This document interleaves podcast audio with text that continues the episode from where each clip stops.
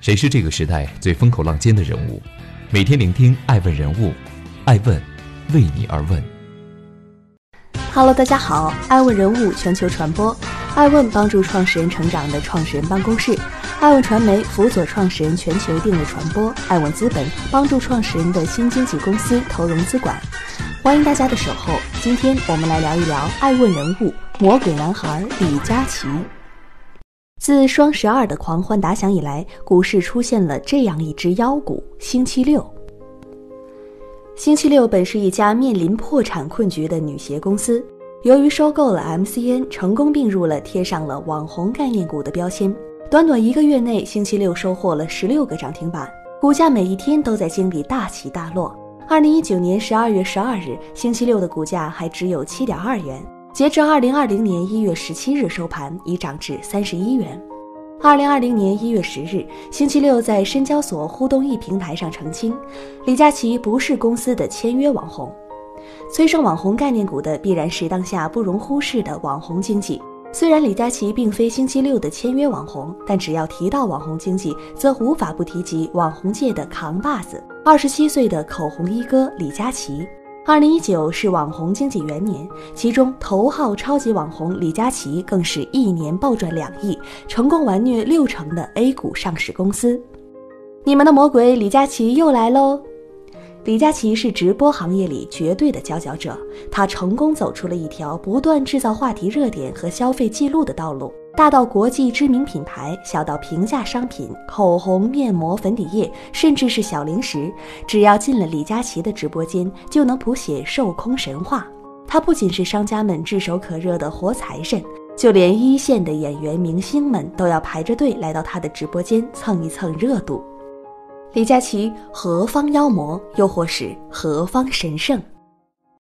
欢迎继续聆听《守候爱我人物》，爱我人物全球传播。网红一夜暴富。二十七岁的李佳琦仿佛是在一夜之间进入到大家的视线，这听起来像是个网红一夜暴富的故事，但其实是量变到质变的过程。一九九二年，李佳琦出生于湖南，就像每一个普普通通的九零后，生活平淡也温馨，没有大富大贵的家庭背景。二零一一年，十九岁的李佳琦考入了南昌大学的舞蹈专业。大学生活中的李佳琦依然平凡又普通，唯一的闪光点就是他皮肤很白，以及在化妆课上拿到了第一名的成绩。大三时，李佳琦开始外出找兼职工作，后来获得了去欧莱雅柜台做实习彩妆师的机会。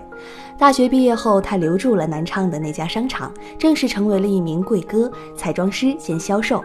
异性相吸，再加上李佳琦这个人自带异性缘亲和力，贵哥李佳琦很快就和百货商场里的女人们打成一片。我会把他们拉到一边，给他试在我的嘴上。我会让他看，说我一个男生涂了都好看，你涂会更好看。他知道如何讨女孩子的欢心。他总是偷偷溜去看看毛戈平、雅诗兰黛、雪花秀的专柜，去翻翻他们的瓶瓶罐罐。一回来就热情推荐，叉叉家上了一款高光，我的妈呀，太好用了，你们一定要试试。有时他还会穿过一条马路到对面商场看柜台，这是违规缺岗，但是大家都睁一只眼闭一只眼。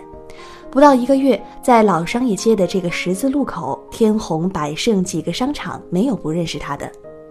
就像《红楼梦》里的宝玉在百天宴上抓了胭脂，李佳琦对这些瓶瓶罐罐的化妆品的热爱是天生的。所以，即使是一个月薪三千的贵哥，他也干得相当敬业，充满激情。再后来，开始有李佳琦的小迷妹给他送奶茶、小零食，还有花儿。这些女孩常常在柜台前转悠来转悠去，只有等了李佳琦上班到岗了，才进去买东西。这个超好用，相信我。李佳琦说出的话仿佛有魔力。怀着热爱，彩妆师兼销售的工作一干就是三年。二零一六年底，网红孵化机构美万联合欧莱雅发起 BA 网红化的项目，要求试水网络直播。二百多个来自全国各地的彩妆师被要求上传一段自我介绍的视频。李佳琦突然发现自己也被拉到了这个群里。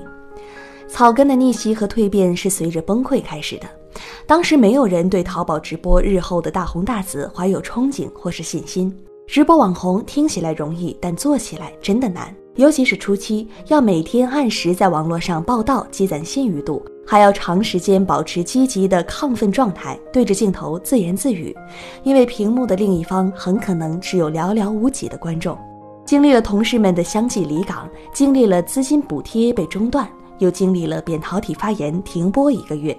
李佳琦还是坚守在镜头前，甚至是时至今日，他给自己制定了一个六小时马拉松计划，每天播六小时，至少坚持三十天，由此累积到一批稳定的数据，才能拿到下一批流量。十几人、几百人、几千人，大批新观众们陆陆续续涌入李佳琦的直播间。他每讲一个段子，弹幕上就立刻得到观众们密集的回应，评论区加速滚动起来了，连接上架，库存数飞速减少，这肉眼可见的销量使李佳琦肾上腺素飙升。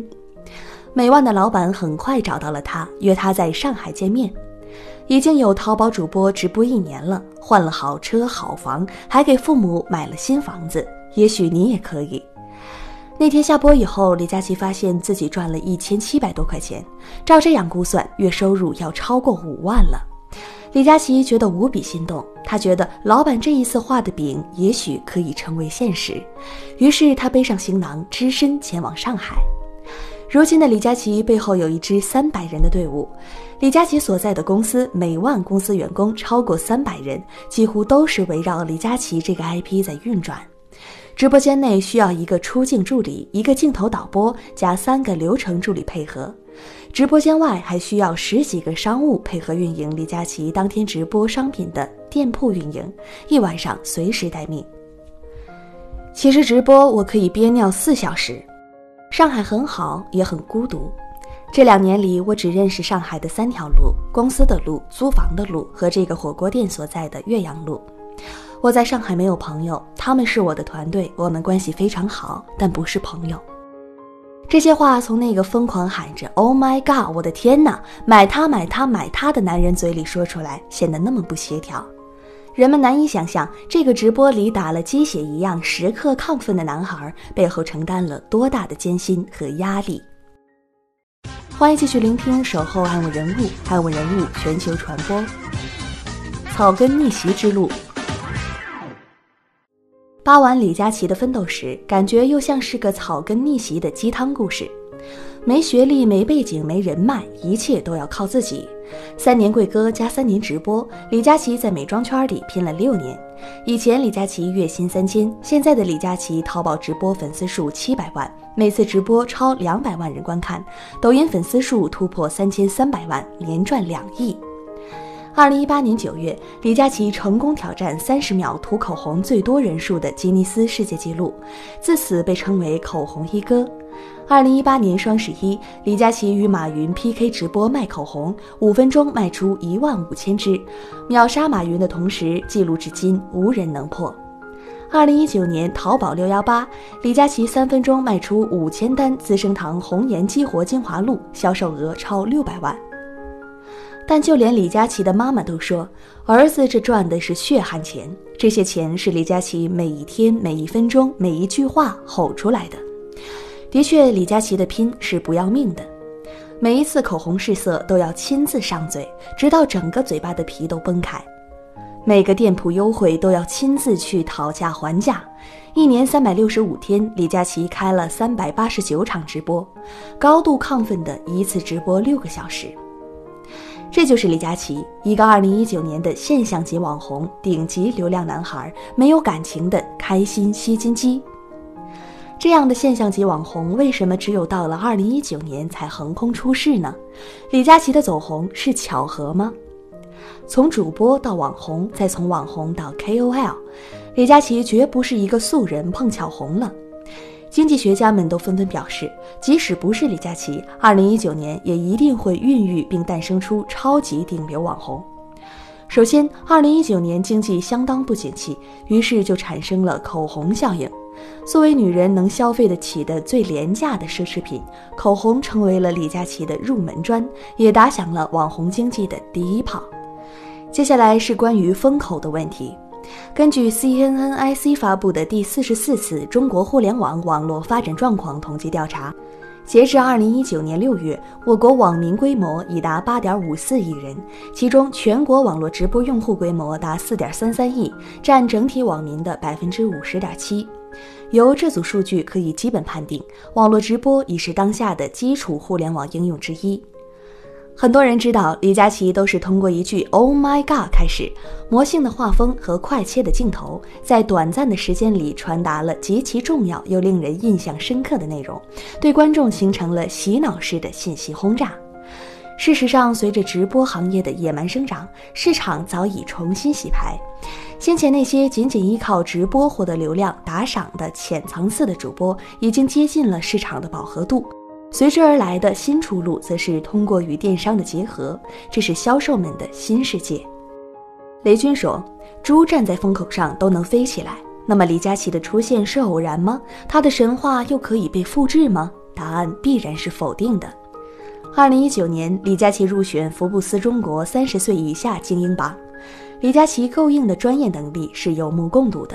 他不是猪，他的心血与付出是独一无二的，这是一个量变积累到质变的过程。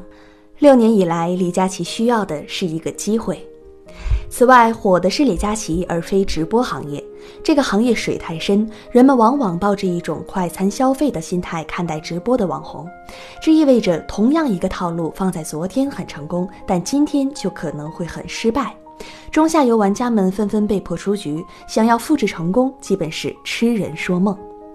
李佳琦的神话绝非网红一夜暴富，也不是什么乏味的草根逆袭鸡汤，是巧合吗？是又不是？天时地利人和，这个巧合是共同作用的结果。没人曾预料到他能这么红。然而，网红毕竟还是快销商品，许多网红获得流量以后就转行去拍戏当演员了。或是去拍广告赚钱。对于未来的出路，李佳琦也很焦虑。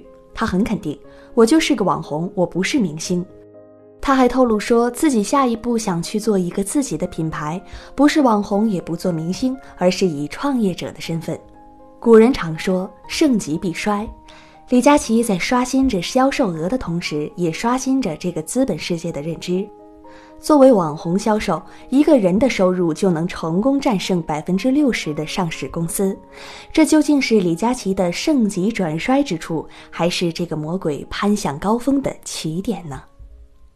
爱问是我们看商业世界最真实的眼睛，记录时代人物，传播创新精神，探索创富法则。微信搜索“爱问人物”公众号，查看更多有趣又有料的商业故事。